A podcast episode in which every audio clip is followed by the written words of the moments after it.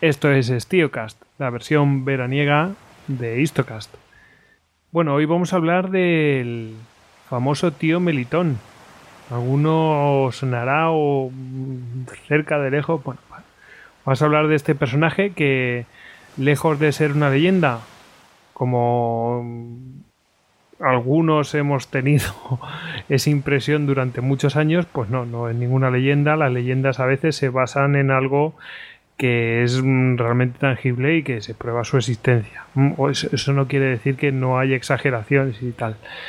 Pero bueno, vamos a ver eh, a este señor, el tío Melitón. ¿Quién era el tío Melitón? Este famoso bandido, el tío Melitón. Bueno, pues eh, era Melitón Llorente Rioja, así se llamaba este pájaro, que nació el 10 de marzo de 1838, siglo XIX. Mm, quedaos con el siglo eh, y estas fechas, ¿no?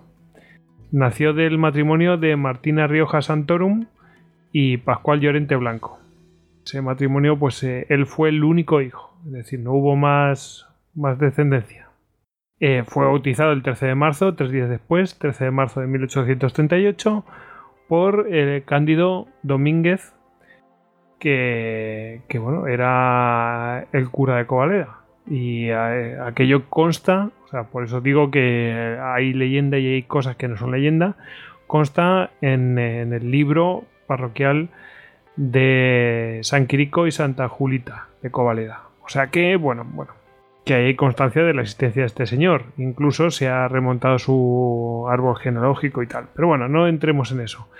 Bueno, vamos a situarnos un poco mm, donde aquí hemos mencionado Covaleda, pues estamos hablando de la zona noroeste de Soria, de la provincia de Soria. Pues rayando con Burgos, Rioja, etc. Mm, ahí, los picos de Urbión. Bueno, pues eh, en España, claro. Este hombre eh, vivía en Covaleda, mm, en una casucha, en el pueblo de Covaleda, en una casucha, y, era pastor. Hay que enmarcar todo esto en el fin de la carretería. Recordemos que en el Blistocast número 32 eh, hablé sobre la carretería y la importancia que tuvo eh, bueno, pues eh, este sector económico para, España y en concreto para ciertas regiones. Una de esas regiones es la región de la que estamos hablando. Y claro, cuando se acaba la carretería, que era un sector pues económicamente fuerte, ¿no? importante, que traía bastante rédito, pues esta zona pues, pues empieza un declive, ¿no? Una crisis claramente económica y que luego bueno pues afecta a otros otros otros mm, estratos no otros aspectos de la vida no cotidiana de la gente. Bueno pues qué pasa pues eh, claro esta zona no se puede cultivar porque tiene un clima muy severo ya lo hablamos en, este Blistocast 32 y ¿Por qué se opta? Bueno, pues se opta por otros mm, tipos de actividades, ¿no? Pues se opta por, por eh, la madera, eh, mm, el aprovechamiento del bosque pues de otra manera, pues con resinas o cosas así, y con el ganado vacuno. Siempre ha habido, había habido también pastos para el lobino, ¿no? Pero claro, este ganado vacuno entra en conflicto por los pastos con los pastores que había antes, ¿no? Y bueno, pues, mm, o sea, conflicto pero en plan amenazas y mm, por estas me la mm, te juro que te voy a matar y cosas de estas, o sea, cosas muy serias, ¿no? Eh, además, claro, mm, esta pelea por los pastos pues fue en detrimento del bosque para ganar ese pasto y además, bueno, eso, claro, entra en conflicto con los que explotaban la madera, etcétera. Bueno, pues imaginaos, ¿no? Bueno, pues eh, en todo esto él era pastor y, se ve envuelto en este, en este momento muy chungo y además con, con pasos de ejército porque es un cruce de caminos, etcétera. Bueno, pues eh, un momento bastante agitado en, la zona, ¿no? Bueno, pues eh, este hombre se casa con Francisca García, que es natural de Cabrejas del Pinar y por ello es conocida en el pueblo de Covaleda como la Cabrejana. Pues no, no, se rompieron la cabeza, no. Dicen que con ella, pues, eh, él, pues, mm, como que se le piró la cabeza y, bueno, mm, se volvió un cuatrero y optó por vivir en el monte, ¿no? Mm, bueno, esto ya cada uno que saque las conclusiones que quiera sacar. Con ella tuvo un hijo que murió a la edad de un año, desgraciadamente. Y eh, esto queda constatado, esto se sabe que, tuvo un hijo, etcétera, y que estuvo casado también con, con eh, esta tal Francisca García. El caso es que eh, su vida como cuatrero, pues, pues mm, digamos que fue bastante importante al punto que tenía terrorizadas a la gente del lugar que, realmente evitaban salir, al punto que evitaban salir de casa al anochecer. O sea, imaginar que no es un simple cuatrero, si es un tío que, te lo encontrabas y te estaba faltando y te estaba vacilando y faltaba a tu mujer, a tu abuela, a tu madre, a tu hija, a tu, te, amenazaba por todo y se pasaba con todo, con todo el mundo. Se pasaba. los tenía terrorizados a todos. Era como, como si fuera una especie de matón, pero, pero violento, ¿no? Y bueno, hay un ejemplo muy claro mm, que siempre se comenta, aquí hay mucha leyenda, pero bueno, un chaval eh, de la familia de los Tolvas pues mm, buscaba un becerro que se había perdido, ¿no? Eh, no, lo encontraba y se lo encontró, eh, se lo encontró, pero se, encontró a, Melitón y a la mujer de Melitón desollándolo, ¿no? cuando lo vieron, pues la mujer una yo voy a hablar de dos versiones. Una es que la, mujer dijo hombre muerto no habla muy explícito no y eh, la, que yo conocía era que Meritón le comenta a la mujer ¿qué hacemos con este? y la mujer poco menos que dijo que bueno que para el puchero. Y el chaval echó a correr como vamos como si como si no hubiera mañana y eh, también echó a correr detrás de él, pero claro, el chaval era más joven y no, no pudo alcanzarlo, ¿no? El caso es que el chaval llega a casa y se metió en la, en la cama del susto y, bueno, algunos dicen que murió de eso, otros que se fue a Argentina. Bueno, aquí ya entra la leyenda y bueno, en los comentarios qué, qué fue lo que le dijeron al chaval para que saliera corriendo. Bueno, en fin, el caso es que por, por ser cuatrero, pues mm, se sabe que estuvo en la cárcel. Y bueno, aquí también se atribuye que en este momento, mm, pues su carácter se agrió. ¿En qué momento se volvió realmente agrio? ¿no? Porque ya se ve que antes hacía cosas, ¿no? Em, el caso es que, sobornando a sus guardias, eh, dicen que se plantó en Covaleda en un solo día eh, imaginaos si, estaba en la cárcel en Soria y se, planta ahí, pues echad, ahora mismo son 45 minutos de coche, pues es o más, pues echadle la prisa que se dio. Y eh, se plantó allí para quemarle la teina al tío Lerín. La teina es una construcción donde se guardan las cabras, y bueno, las cabras, las ovejas, etcétera, como una especie de majada, ¿no? Y bueno, pues eh, se la quemó y claro, se le quemaron las ovejas, etcétera. Y todo simplemente porque el tío Lerín, antes de entrar en la cárcel, le había enfrentado por faltar a la gente. O sea, era el único que le había enfrentado y amenazado por, por ir eh, amedrentando a la gente.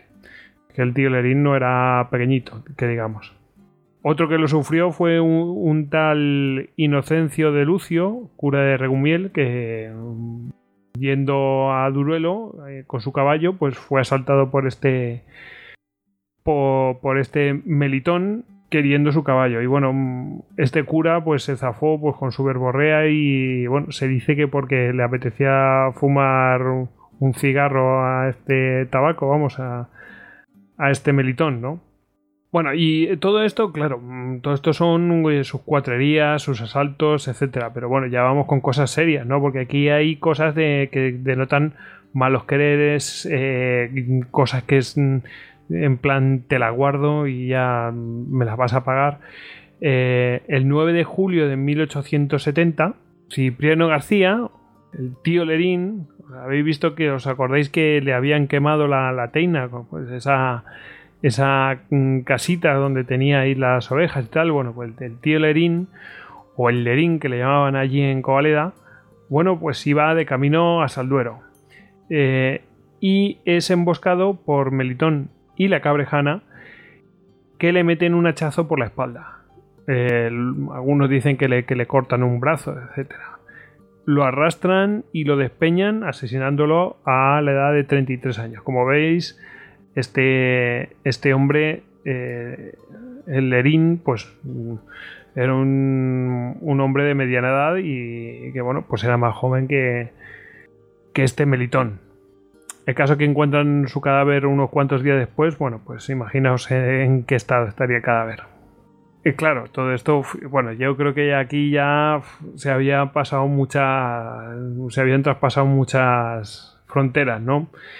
Y tuvo que ser ocho años después, el 5 de enero de 1878, que el cartero del pueblo, un tal Simón, harto de mm, pues eh, estos improperios de Melitón, que le dedicaba prácticamente todos los días, pues eh, de acuerdo con la Guardia Civil, em, yo la información que tenía era que la Guardia Civil lo estaba esperando directamente. Eh, bueno, podemos decir que mm, en conjunto con la Guardia Civil, pues le esperó en la calleja de los Bolicios. A la noche apareció en Meritón, vieron que se movía algo así eh, entre las sombras y le dan el alto, ¿no? Le gritan el alto, ¿quién va? A lo que responde, Melitón Llorente. Y le replican con tres tiros que los matan en el acto. O sea, no se fueron a ver si en cuanto vieron que era Melitón Llorente, ni, ni dudaron. Le tenían tal pánico que, vamos, que no, no lo duran. Pum, pum, pum, fuera, se acabó. Se acabó Melitón. Y ahí lo mataron, ¿no? Bueno, al, mm, para que veamos en qué cosas tangibles vemos eh, de este Melitón en la sociedad, ¿no? Eh, a qué punto tenía aterrorizada a, la gente del lugar, eh, porque atacaba a la gente que iba a Duruelo, la gente que iba a Regumiela, la gente que iba a Salduero, o sea, todos los pueblos de al lado, es decir, atacaba a todo el mundo, o sea, no solamente a la gente de Covaleda, es decir, que toda la gente de al lado estaba realmente, pues eso, pues acongojada, por decirlo de alguna manera. Bueno, mm, el cura, eh, o sea, eh, cuando hacen el registro, el acta del entierro, el, cura de Covaleda, Francisco García, directamente le, lo, tilda, le, dedica estas, estas palabras, ¿no? Le, tilda de el célebre y el terrorista. O sea, que fijaos, estamos hablando en 1878. Fijaos, ¿eh? Pues eh, con, con 50 añitos, el tipo no llegaba a los 50 añitos, a punto de cumplirlos, eh, el tipo pues ya se había ganado esas, cosas por su, pues eso, pues de cuatrero, de asesino, de, bueno, imaginaos. Bueno, pues aquí quedó, aquí quedó Melitón y diréis, y bueno, ¿y la cabrejana qué pasó con ella? Bueno, no se sabe mucho, algunos dicen que se volvió a casar y que el marido con el que andaba, pues bueno, pues la maltrataba y bueno, pues tampoco la quiso demasiado. ¿Y qué podemos ver actualmente de la, de, del tío Melitón? Pues las cuevas donde se escondía y desollaba estos becerros y lo que, lo que capturaba. Bueno, hay varias cuevas, tampoco son unas cuevas espectaculares, son unas covachas. Eh, y se pueden ver al, se pueden visitar se pueden ver se, hace se puede hacer en plan senderismo se anda se, puede ir incluso en coche y andar un poquito a dos tres minutos de, coche se puede ver em, estas cuevas y están al sur de Covaleda ¿Y qué más podemos ver? Bueno, pues podemos ver la cruz de Lerín. Se erigió una, cruz de, piedra en el lugar donde eh, este Lerín fue atacado, el tío Lerín, Cipriano García, y que fue el que le, enfrentó y bueno, lo pagó con su vida. Y también eh, se puede visitar pues, el, lugar donde fue emboscado eh, Melitón, donde le dieron el alto. Ese sitio está marcado, Los Bolicios se llama. Pues eh, también se puede visitar. En em, todo esto, imaginaos en un lugar, la verdad, que hay muchas cosas para hacer. Eh, toda esa zona es espectacular. En verano es lo mejor para, visitarlo. En invierno es un poco duro. Y bueno, mm, diréis, ¿y para leer algo de esto? Bueno, pues em, hay, hay un libro que se llama Muerte a mano airada de Pedro Sanz Layana eh, que habla sobre esto, bueno, pues eh, también lo, pues con un poco de literatura y tal, pero bien.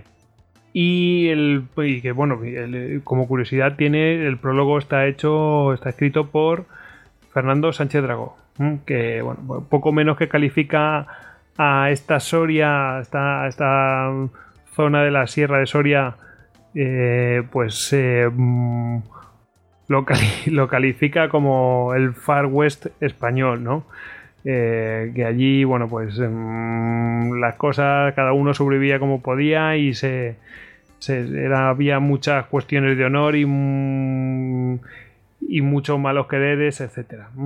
Eh, muy interesante todo este todo ese mundo y, y como ver como un sector económico pues hace que aparezcan personajes como estos que bueno al final llegan de boca en boca que hay mucha tradición oral aunque hay pruebas de que esa persona existió y que era y que realmente era un bandido, ¿no? Bueno, espero que os haya gustado este, este capítulo y, y bueno, yo he estado en alguna de esas cuevas, así que os animo a que lo visitéis porque bueno, eh, uno se imagina ahí a esos dos, a este tío Melitón y a la cabrejana aliando la parda y bueno, poco menos que siendo caníbales. Bueno, Venga, disfrutad de este verano.